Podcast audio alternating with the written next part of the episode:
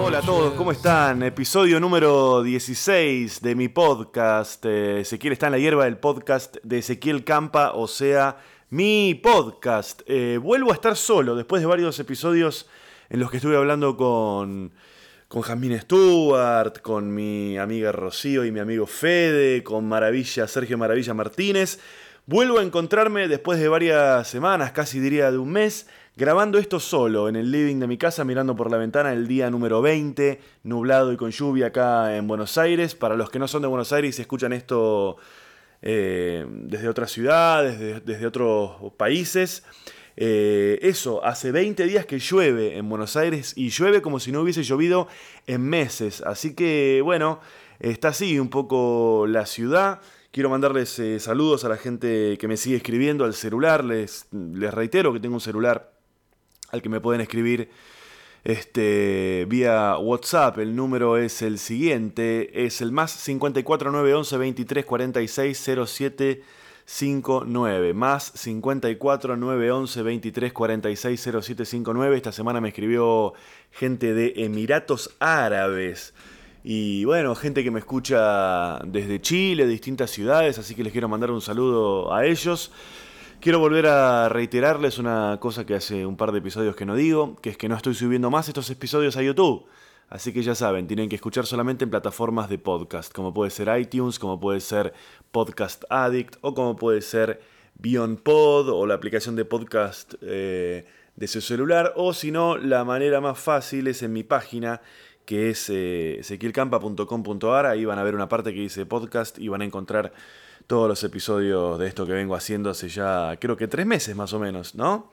Y bueno, estoy así, acabo de terminar de, grabar la, una segunda serie que hice para la Universidad 3 de Febrero, lo que se conoce como un 3. Eh, les cuento un poquito, la Universidad 3 de Febrero es una universidad acá en Buenos Aires que hace varios años lanzó una plataforma de, de videos, de contenidos en videos, eh, que se llama un 3TV, así lo pueden encontrar, un 3TV. Y bueno, eh, producen series, ficción, eh, un montón de programas con distintos estilos y demás, y es un lugar que está buenísimo para, para experimentar y para hacer un montón de cosas que, que, que en la televisión más tradicional no tienen, no tienen espacio, ¿no? Son series web, eh, de pocos episodios y de episodios de no más de 10, 12 minutos. Y había estado grabando yo hace unos meses, o unas semanas en realidad, uno que se, una ficción que se va a llamar Depto, con la dirección de Jasmine Stewart. Y bueno, ya había terminado con eso hace 15, 20 días y, y ahora estuve grabando otra más para la que me convocaron, que se llama Comediante, que es una serie que mezcla un poco de ficción con mi vida real. Un poco el chiste pasa por ahí, por no saber qué es cierto y qué es este. y qué es ficción. Así que terminé la semana pasada. Y bueno, vuelvo a tener un poco de tiempo, un poco de tiempo libre como para preparar un poco lo que vaya a hablar acá. Así que espero volver a poder volver a retomar esa rutina de investigar temas, de encontrar cosas que me, que me gustan, que me llaman la atención y que me dan ganas de comentárselas. Así Así puedo volver un poco a la, estructura tradicional del podcast. Y bueno, voy a seguir hablando con gente eh, porque me interesa mucho y me parece muy entretenido. Así que voy a irme echando episodios así solo y episodios en los que estoy hablando con algún amigo, alguna persona que tenga ganas de, hablar. Che, bueno, para sacarme de encima todo lo que es chivos, les paso en limpio eh, el tema de mis funciones. Estoy todos los sábados en el Belma. Belma Café es un teatro que está en la calle Gorriti, en Palermo eh, en el barrio de Palermo. Ahí estoy los sábados a la medianoche. Las entradas están en tiquetec.com.ar. Sábados a la medianoche en el Belma Café. Después estoy yendo a La Plata. También quiero saludar a toda la gente que estuvo en la función de La Plata del viernes pasado, que estuvo increíble. La verdad, van saliendo cada vez mejores las funciones. Fue la segunda función de este ciclo de cuatro que voy a hacer. Así que quedan dos funciones más, el viernes 22 y el viernes 29 en el pasaje Dardo Rocha, que yo no lo conocía. Es un edificio que era del correo y bueno, lo, lo reciclaron, lo están remodelando, lo están arreglando de a poco y están haciendo todas cosas ahí que tienen que ver con, con, arte y cultura y demás. Y está increíble, la verdad es que el otro día hablaba con unos amigos que les contaba lo que es este edificio, con escaleras y pisos de mármol y salones y salones y salones. Y hablábamos de lo importante que, que debe haber sido el correo hace un par de décadas, atrás, décadas atrás, ¿no?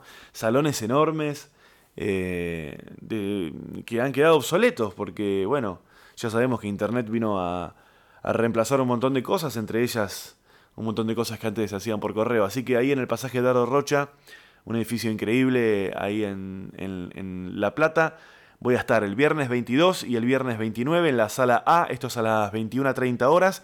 Y las entradas están en comedia.com.ar y también están en la boletería, un rato antes de la función. Hasta el momento de la función, hasta las 21.30, pueden comprar entradas directamente en la boletería. O si no, ya saben, anticipadas, se quedan tranquilos con que tienen su entrada y demás en comedia.com.ar. Y lo otro, lo tercero, para ya terminar con los chivos estos de las funciones. El día 4 de junio, ya va faltando poco, aunque todavía falta bastante Sábado 4 de junio voy a estar grabando mi especial en el Teatro Labardén, plataforma Labardén en Rosario. Ya estamos ahí haciendo los últimos ajustes de equipos y presupuestos y gente que va a viajar conmigo, así que el 4 de junio voy a estar en la plataforma... ¡Ay, plataforma! Sí, no, sí, plataforma Labardén, me confundo plataforma Labardén con... Eh, ¿Qué dije antes? Con Pasaje Dardo Rocha, eso. Eh, plataforma Labardén se llama este teatro en Rosario el sábado 4 de junio voy a hacer ahí una función. Las entradas también están en comedia.com.ar, así que vayan sacándolas con tiempo así se quedan tranquilos.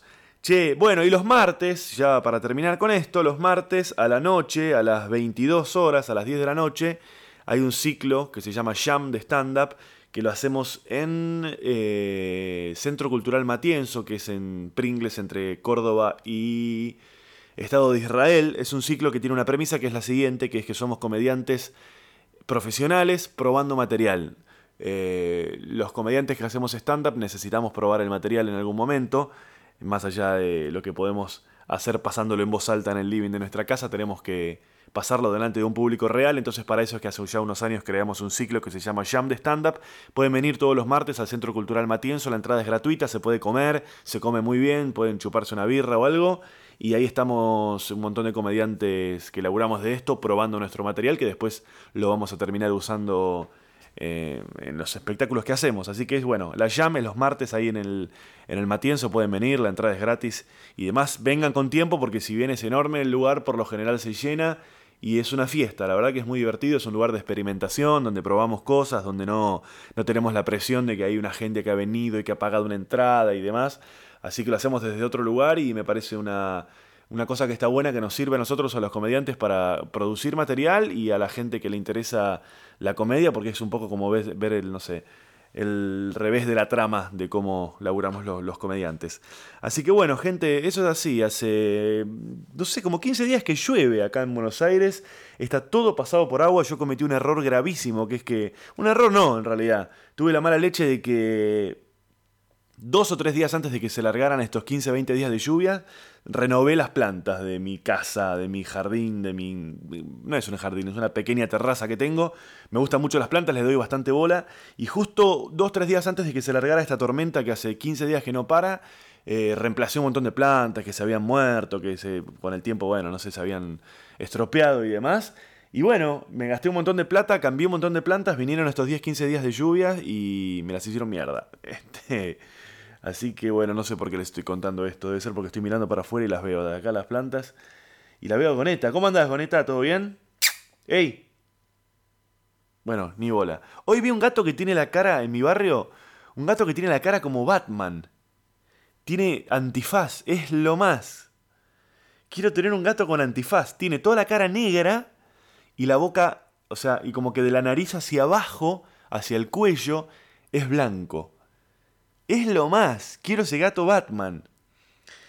Eh, y lo estaba, lo estaba, me quedé un rato acariciándolo ahí en, en la vereda. Y hay una casa abandonada que hay unos gatos. Y estaba acariciando a este gato Batman. Y de la casa de enfrente apareció una señora que Es la señora de los gatos de los Simpsons, sí, me gritó. Qué cosa, ¿no? Lo estoy acariciando nada más, no le voy a hacer nada. Qué bueno llegar a esa edad en la que todo te chupa un huevo. Todo te chupa un huevo. Salís a la calle, con medio la ropa medio vomitada, maltratás a la gente, nadie te puede decir nada, total sos un viejo. ¿No? Es una linda edad, me parece. Una edad para vengarse. Creo que la, la, la vejez es la edad para vengarse, de que ya todo te chupe un huevo, se van todos a la puta que los parió. Total, ¿qué me vas a venir a reclamar? Pero bueno, quiero tener un gato Batman. Bueno, le voy a dar paso al corazón del episodio de hoy. Es un episodio en el que voy de alguna manera a hacerle un homenaje a un podcast que yo escucho mucho, que se llama eh, This American Life. Eh, eh, This American Life es un podcast americano, es de los más escuchados allá, no sé si no es uno de los podcasts más escuchados del mundo, que tiene la particularidad de que tiene mucha producción atrás. Tiene un equipo de investigadores, de periodistas, de gente que labura, algunos ah, en forma amateur, otras personas por ahí son más fijas de un equipo que tienen ellos. Y hacen investigaciones, la verdad que es muy complejo lo que hacen, están muchos meses preparando cada episodio, tienen equipos grandes, tienen mucho presupuesto, trabajan de la mano de de la radio pública allá de Estados Unidos, o sea que es un podcast que tiene mucho laburo de edición incluso detrás. Y hoy pensando en, a, ver, en qué, de qué tenía ganas de hablar, hoy no encontraba eh, ningún eh, tema en particular del que quisiera hablar y de repente me apareció un tema y justamente ese tema me apareció de casualidad y es de casualidades de lo que voy a hablar en este episodio de Ezequiel está en la hierba. Así que nada más, ingresamos en la zona de Ezequiel está en la hierba en la cual le hacemos un pequeño homenaje a la estructura que tiene This American Life, que arranca de la siguiente manera. Listen, you fuckers, you screwheads. Here is a man who would not take any more. Desde chico, desde muy chico, siempre me gustaron y me sentí fascinado por las coincidencias. Hoy, en Ezequiel está en la hierba, casualidades. Tres historias. Primera historia. Henry.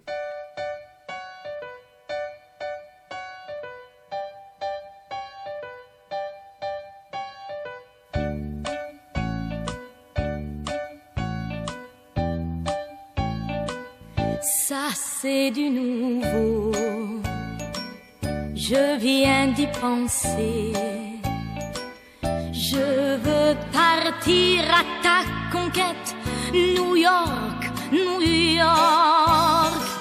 En el año 2006, en un curso de actuación, conocí a quien hoy es uno de mis amigos más cercanos, Henry.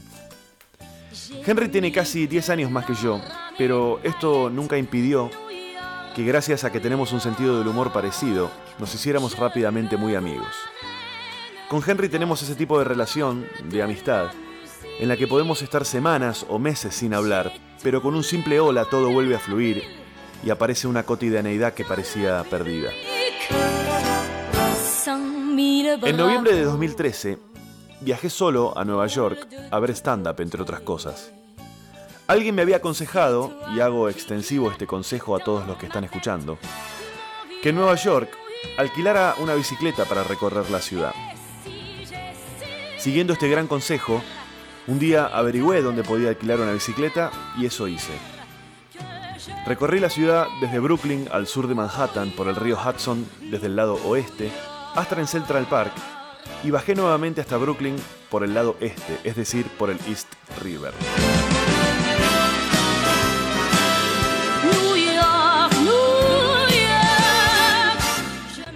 Hacia la tarde, cuando ya estaba terminando mi recorrida, decidí meterme en un barrio y a las pocas cuadras, un local muy chico, ínfimo, me llamó la atención.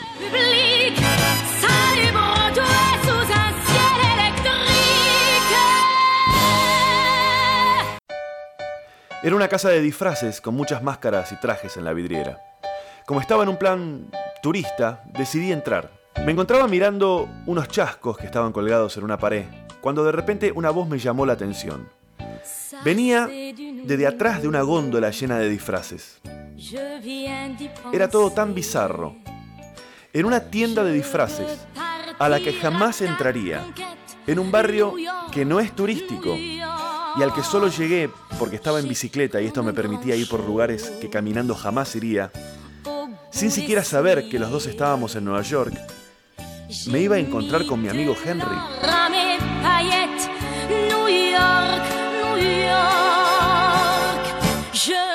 Di la vuelta a la góndola y ahí lo vi. Él no me vio porque estaba de espaldas.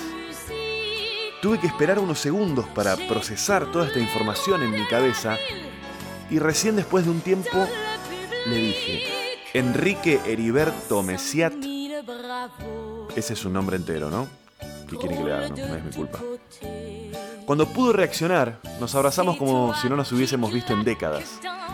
Habíamos estado comiendo un asado en su casa hacía algunos días y por alguna extraña razón, por alguna coincidencia, no nos habíamos contado que nos estábamos yendo de viaje a Nueva York en unos días.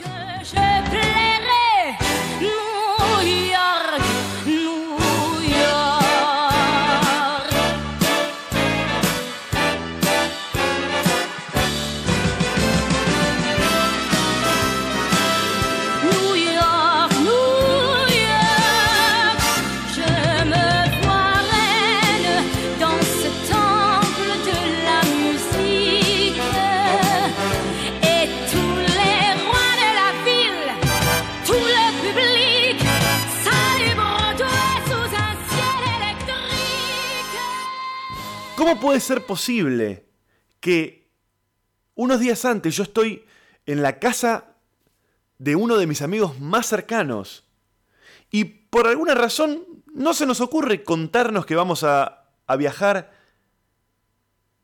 eh, y ahí, bueno, podría surgir la posibilidad de que nos demos cuenta de que estamos viajando a la misma fecha a la misma ciudad. ¿Cómo, cómo puede ser que no nos contamos eso cuando nos habíamos visto unos días antes? ¿Y cuáles son las chances de que los dos viajemos en días separados, en vuelos separados, en aviones separados, a la misma ciudad, en otro país, a miles de kilómetros? ¿Cómo puede ser que nos encontremos en una tienda de disfraces en un barrio? Porque no es que era un punto turístico, no es que me lo encontré, no sé, en Times Square, eh, o no sé, o en un lugar, no sé, en la, Estatua de la, de la Libertad, o en, en- en- en el MoMA, o en donde sea que uno dice, bueno, qué loco, pero bueno, tiene cierta lógica que en este lugar nos encontremos. ¿Cómo puede ser que nos encontremos en una tienda de disfraces de casualidad porque yo me metí? Primero porque él se metió, y segundo porque yo venía en bicicleta y digo, a ver, voy a meterme acá. Que aparte es un local, que lo recuerdo porque fue muy fuerte lo que pasó.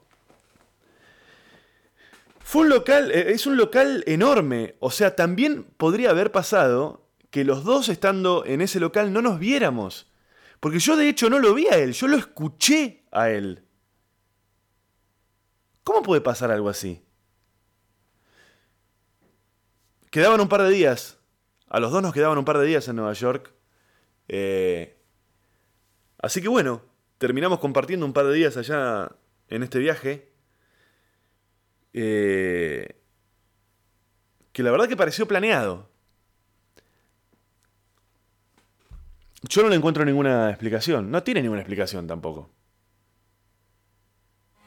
Es loco.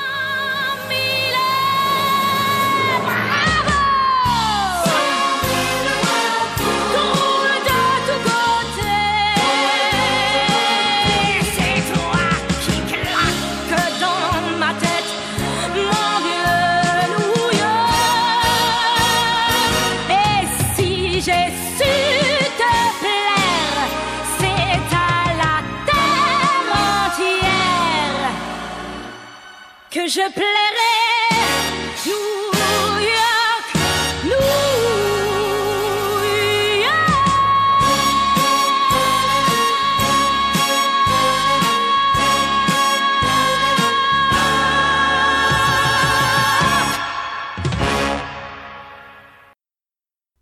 Segunda historia, Calum. Hace unos 10 días atrás, estaba boludeando en internet y empecé a buscar imágenes de trasplantes capilares, por alguna razón que algunos conocerán, es un tema que me obsesiona. eh, cada tanto me encuentro viendo imágenes, buscando eh, alguna foto, algún video. Entonces puse eh, en Google Imágenes trasplantes capilares y empecé a mirar las fotos y una foto en particular me llamó la atención porque el que aparecía en la foto, después de haberse hecho una de estas cirugías, era un pibe que me parecía que tenía el pelo parecido al mío, y eso es lo que creo que uno busca, ¿no? Estoy contando una intimidad. La cuestión es que entré a ver fotos de este pibe, que resultó que se llamaba Callum, que es un actor inglés y qué sé yo.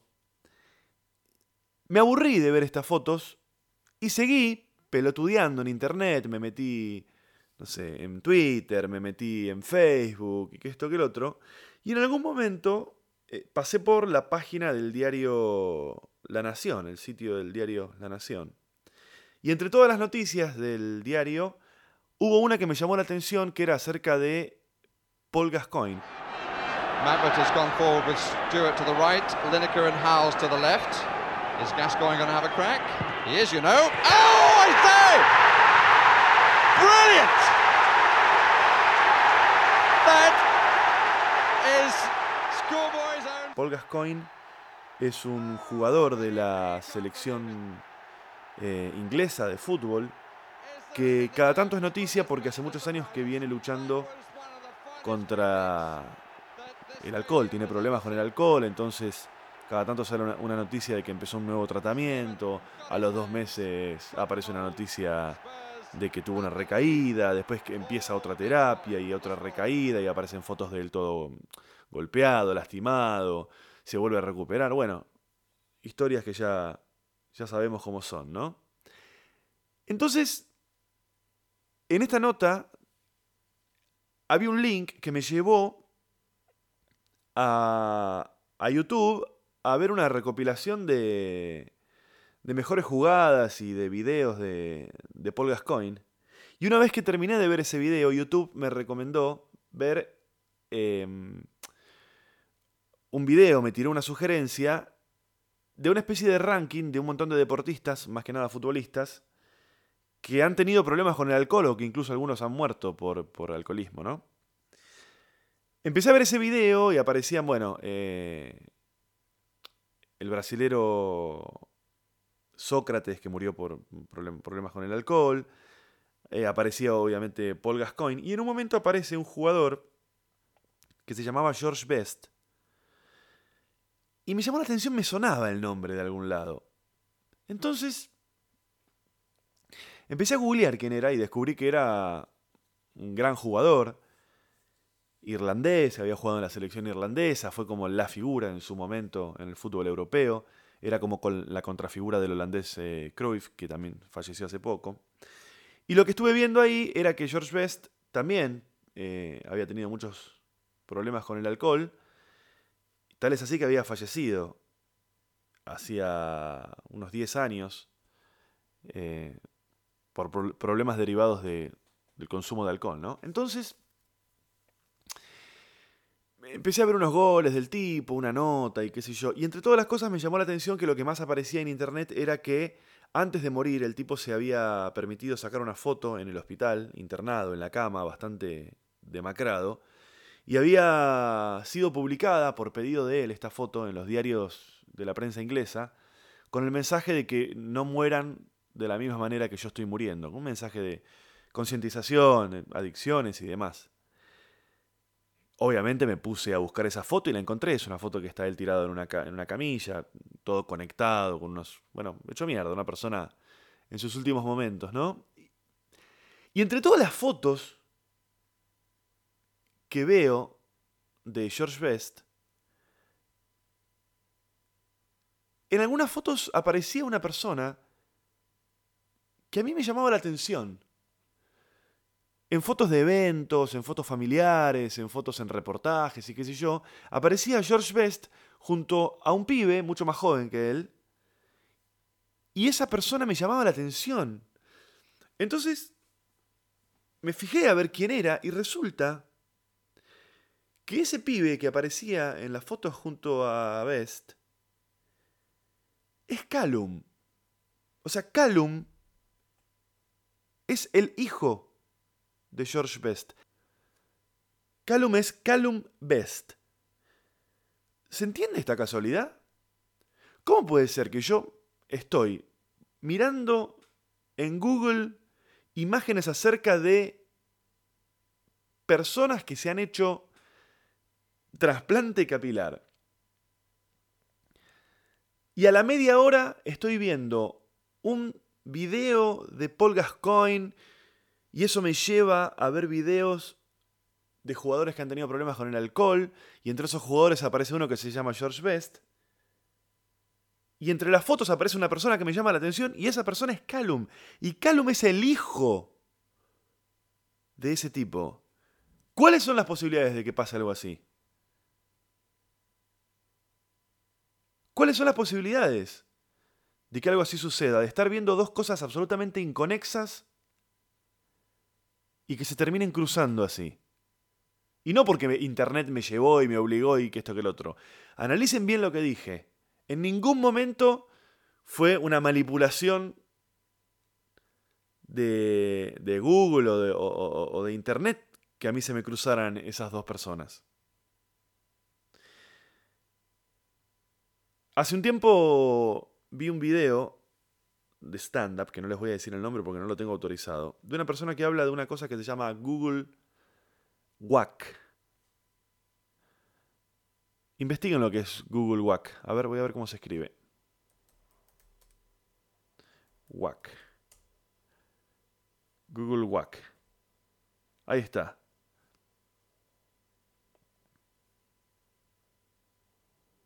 ¿Saben lo que es un Google Wack? Google Wack es una búsqueda en Google que contenga más de una palabra y que arroje un solo resultado.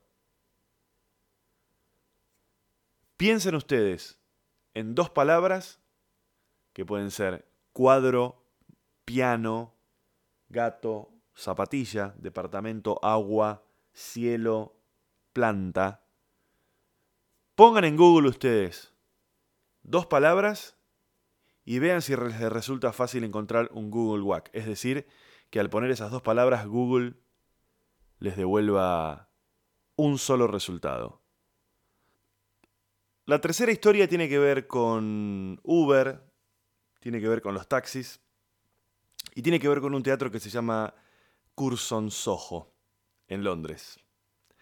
Saben, en las últimas décadas la Argentina se ha convertido en un país en el que casi a diario, en algún lugar de Buenos Aires, alguien corta una calle o varias a modo de protesta. Han pasado muchísimos años desde la primera vez que esto ocurrió, que hoy en día ya a nadie le llama la atención ni le importan las razones por las cuales alguien cortó una calle, e incluso en la mayoría de los casos, muy pocos saben realmente las razones de la protesta. Esta última semana los cortes de calles vinieron de la mano de los taxistas, que protestaron con decenas de cortes la llegada de Uber, la aplicación para celulares que parece poner en riesgo sus fuentes de trabajo. Martes 12 de abril, la ciudad de Buenos Aires es un verdadero caos. Los taxistas están frente al Congreso protestando. Lo que llama la atención, más allá de la discusión de fondo, es que no parece haber una evolución en la forma de protesta. Ante cada conflicto, la única manera de protesta parece ser la de cortar una calle, transformando en un caos esa zona de la ciudad, y no generando ningún tipo de empatía por parte de la gente en general. ¿Cómo es posible que no hayan aparecido nuevas formas de protestar? Que sean más efectivas, que sean más solidarias y que sobre todo que generen más solidaridad y adhesión en el resto de la gente que no está involucrada en el corte. Sobre este tema es que estuve hablando con varios amigos estos últimos días. Y aquí es donde surge esta pequeña y última casualidad que les quería comentar. Porque hace unos días una amiga que colabora con este podcast enviándome cosas que pueden llegar a interesarme. eh, y es una amiga con la que jamás hablé de este tema de las protestas, me mandó un video y me dijo, esto quizá te pueda interesar. En este video se ve que se cuenta esta historia que es real, obviamente, y es que en Londres hay una sala de cine y teatro que está hace muchísimos años que se llama Curson. C-U-R-Z-O-N. Esta sala histórica se encuentra en peligro porque parece que hay varios inversores inmobiliarios que la quieren tirar abajo para construir algún edificio estúpido. ¿Qué hicieron entonces a modo de protesta? Un director, junto con decenas de actores ingleses, grabó un video que se hizo viral en el que adaptaron un montón de escenas de puteadas de un montón de obras de teatro y clásicos del cine y las adaptaron para que suenen como puteadas acerca de la situación por la que está pasando el Curson. Entonces, si una puteada clásica es la de De Niro en Taxi Driver diciendo eh, ¿Me estás hablando a mí? ¿Con quién carajo te pensás que estás hablando? En este video la adaptaron y la recrearon con un actor diciendo ¿Me estás hablando a mí? Eh, cerrar el curso para hacer un edificio de mierda. ¿Con quién carajo te pensás que estás hablando? ¿Se entiende? Así esto lo hicieron con un montón de escenas clásicas de obras de teatro y de cine en las que un personaje putea y todos tenemos en nuestra cabeza el recuerdo de esa escena. Ellos las recrearon y adaptaron el texto para que la puteada sea acerca justamente de lo que le está pasando a este teatro que lo quieren cerrar. ¿El resultado de esto cuál fue? La verdad que no tengo la más puta idea. Porque no pude encontrar información acerca de si finalmente lo van a cerrar o que esperemos que no. Pero la verdad me resultó muy interesante. Por un lado, la casualidad de que una amiga con la que nunca había hablado del tema me mandara un video en el que aparecía una posible respuesta. Para de patearme. Che, me estás pateando el. ¿Dónde te querés? ¿Estoy hace mucho hablando? Estoy hace mucho hablando. Bueno, pero ponete acá, pará. ¿Y qué querés? Eso, ponete ahí. Eso, ahí está. Esa pequeña. Más allá de esa pequeña casualidad que significa que una amiga con la que no había estado hablando de esto me mandaron un video en el que aparece una posible solución. o una, no sé si una solución, pero una idea innovadora y seguramente mucho más útil. Una nueva forma de, de protesta. eh, sin que yo haya hablado en ningún momento acerca de este tema que me tuvo obsesionado esta última semana. eh, por bueno, lo que fueron los cortes acá en Buenos Aires de los taxistas cortando las calles en protesta por, por Uber. Eh, una doble casualidad. La primera casualidad tiene que ver con eso de que yo no había hablado jamás de este asunto con mi amiga. Y la segunda casualidad tiene que ver con que cuando leí el video este, el mail en realidad de mi amiga que me contaba de este video, y lo vi, estaba justo a punto de decir, esta semana no voy a hacer episodio del podcast porque la verdad que no tengo tema.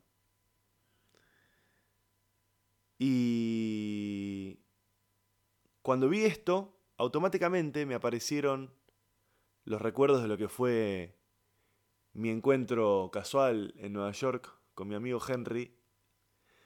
Y automáticamente me acordé de lo que me pasó hace una semana más o menos. eh, de lo que les conté en la segunda historia. ¿Habrá algo detrás de las casualidades? Listen, you fuckers, you screwheads. Here is a man who would not take any more. Close the curtain. What fucker said that? Shut in the curtain. I'm gonna lock you in a fucking flotation tank and pump it full of sewage until you fucking drown. I dare you. I double dare you, motherfucker. Stick your cock up your ass, motherfucking worthless cocksucker! I gotta fucking work here, man. You fucking my shit up. Who's the little slimy comedy shit twinkle toed cocksucker down here who thinks they're close in the curtain? I'll cut your fucking heat open, eh? Kiss my sweaty balls, you fat fuck! Close the curtain. Ah, go fuck yourself. Fuck you, developers. You can suck my dick. Fuck 'em. Fuck The lot of them. You wanna fuck with me? Okay. Any of you fucking pricks close the Curzon and I'll execute every motherfucking last one of you! You're a cunt. You've always been a cunt. And the only thing that's gonna change is you're gonna be an even bigger cunt. Pretty please. With a cherry on top. Don't close the fucking Curzon. If I had a dick, I'd tell you to suck it. Tell them I'm coming. Tell them I'm fucking coming! Now, if any of you sons of bitches got anything else to say, now's the fucking time!